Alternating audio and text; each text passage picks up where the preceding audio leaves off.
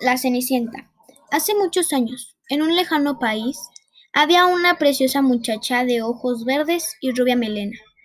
Además de bella, era una joven tierna que trataba a todo el mundo con amabilidad y siempre tenía una sonrisa en los labios. Vivía con su madrastra, una mujer déspota y mandona que tenía dos hijas tan engreídas como insoportables, feas y desgarbadas. Despreciaban a la dulce muchachita porque no soportaban que fuera más hermosa que ellas. La trataban como una criada, mientras las señoronas dormían en cómodas camas con dolcel. Ella lo hacía en una humilde buhardilla. Tampoco comía los mismos manjares y tenía que conformarse con las sobras. Por si fuera poco, debía realizar el trabajo más duro del hogar lavar los platos, hacer la colada, fregar los suelos y limpiar la chimenea. La, la pobrecilla siempre estaba sucia y llena de ceniza, así que todos la llamaban Cenicienta. Un día llegó a la casa una carta proveniente del palacio.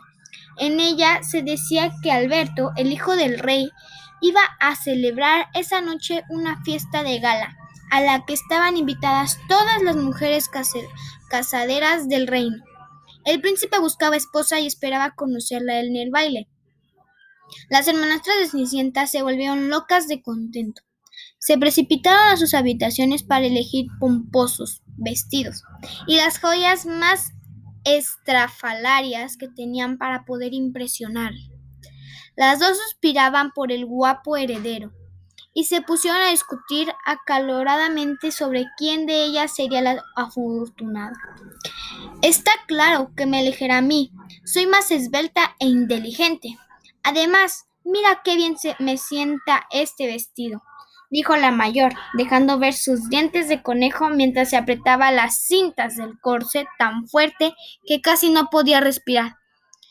Ni lo sueñes. Tú no eres tan simpática como yo. Además, sé de buena tinta que al príncipe le gustan las mujeres de ojos grandes y mirada penetrante, contestó la hermana, de la, hermana menor de las hermanas. Mientras se pintaban los ojos, saltones como los de un sapo, Cenicienta las miraba medio escondida y soñaba con acudir a ese maravilloso baile. Como un sabueso, la madrastra apareció entre las sombras y le dejó claro que solo era para señoritas distinguidas. Ni se te ocurra aparecer por ahí, Cenicienta. Con esos andrajos no puedes presentarte en palacio. Tú dedícate a barrer y fregar, que es para lo que sirves. La pobre Cenicienta subió al cuartucho donde dormía y lloró amargamente. A través de la ventana vio salir a las tres mujeres folladas para dirigirse a la gran fiesta. Mientras ella se quedaba sola con el corazón roto, ¡Qué desdichada soy! ¿Por qué me tratan tan mal? repetía sin consuelo. De repente la estancia se iluminó.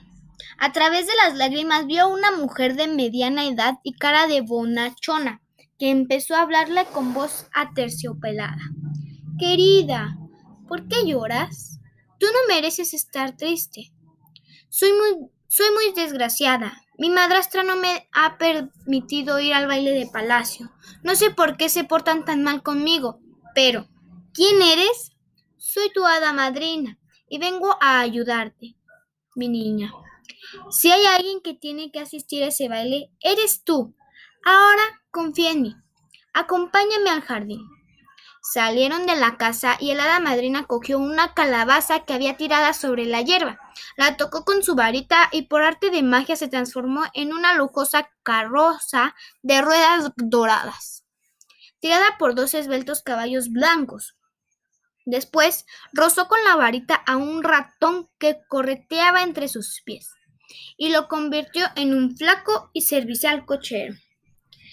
¿Qué te parece, Cenicienta? Ya tienes quien te lleve al baile.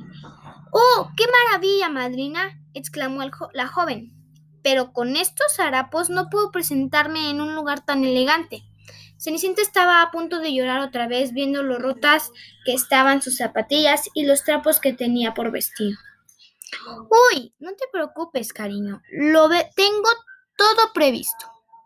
Con otro toque mágico transformó su desastrosa ropa en un precioso vestido de gala. Sus desgastadas zapatillas se convirtieron en unos delicados y hermosos zapatitos de cristal. Su melena quedó recogida en un lindo moño adornado con una diadema de brillantes que dejaba al descubierto su largo cuello. Estaba radiante. Cenicienta se quedó maravillada y empezó a dar vueltas de felicidad. ¡Oh, qué preciosidad de vestido! Y el collar, los zapatos y los pendientes. Dime que esto no es un sueño. Claro que no, mi niña. Hoy será tu gran noche. Ve al baile y disfruta mucho. Pero recuerda que tienes que regresar antes de que las campanadas del regor den las dos.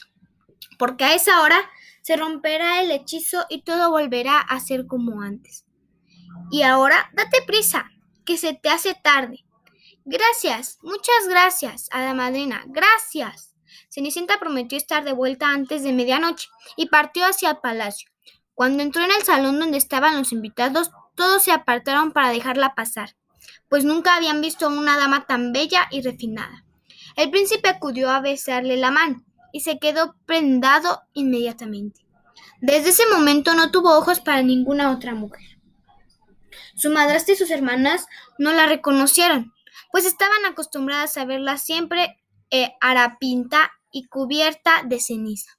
Cenicienta bailó y bailó con el apuesto príncipe toda la noche. Estaba tan embecelada que se le pilló por sorpresa el sonido de la primera campanada del reloj de la torre marcando las doce.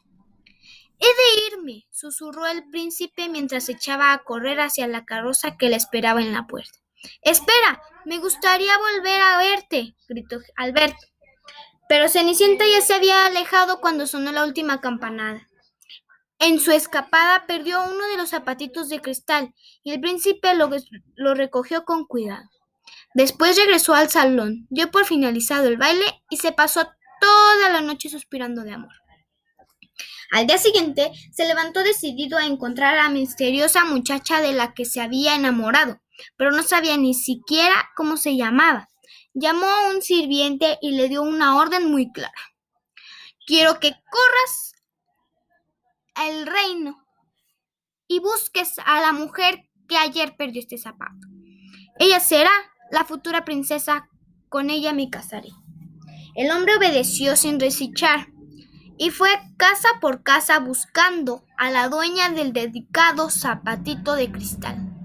Muchas jóvenes que pretendían al príncipe intentaron que su pie se ajustara a él, pero no hubo manera, a ninguna le servía. Por fin se presentó en el hogar de Cenicienta. Las dos hermanas bajaron cacareando como gallinas y le invitaron a pasar.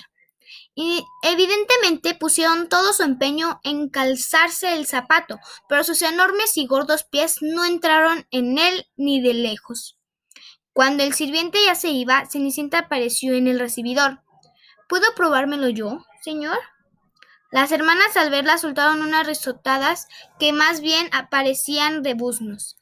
¡Qué desfachatez! gritó la hermanastra mayor. ¿Para qué? Si tú no fuiste al baile, dijo la pequeña entre risitas. Pero el lacayo tenía la orden de probárselo a todas, absolutamente todas, las mujeres del reino. Se arrodilló frente a Cenicienta y con una sonrisa comprobó cómo el fino pie de las muchachas se deslizaba dentro de él, con suavidad y encajaba como un guante. La cara de la madre y las hijas era un poema. Se quedaban patidifusas y con una expresión tan bobalicona en la cara que parecían a punto de desmayarse. No podían creer que Cenicienta fuera la preciosa mujer que había enamorado al príncipe heredero. Señora, dijo el sirviente mirando a Cenicienta con alegría, el príncipe Alberto le espera. Venga conmigo, si es tan amable.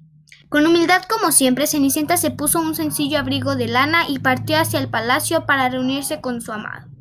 Él esperaba en la escalita nata y fue corriendo a abrazarla. Poco después celebraron la boda más bella que se recuerda y fueron muy felices toda la vida. Cenicienta se convirtió en una princesa muy querida y respetada por su pueblo. Fin.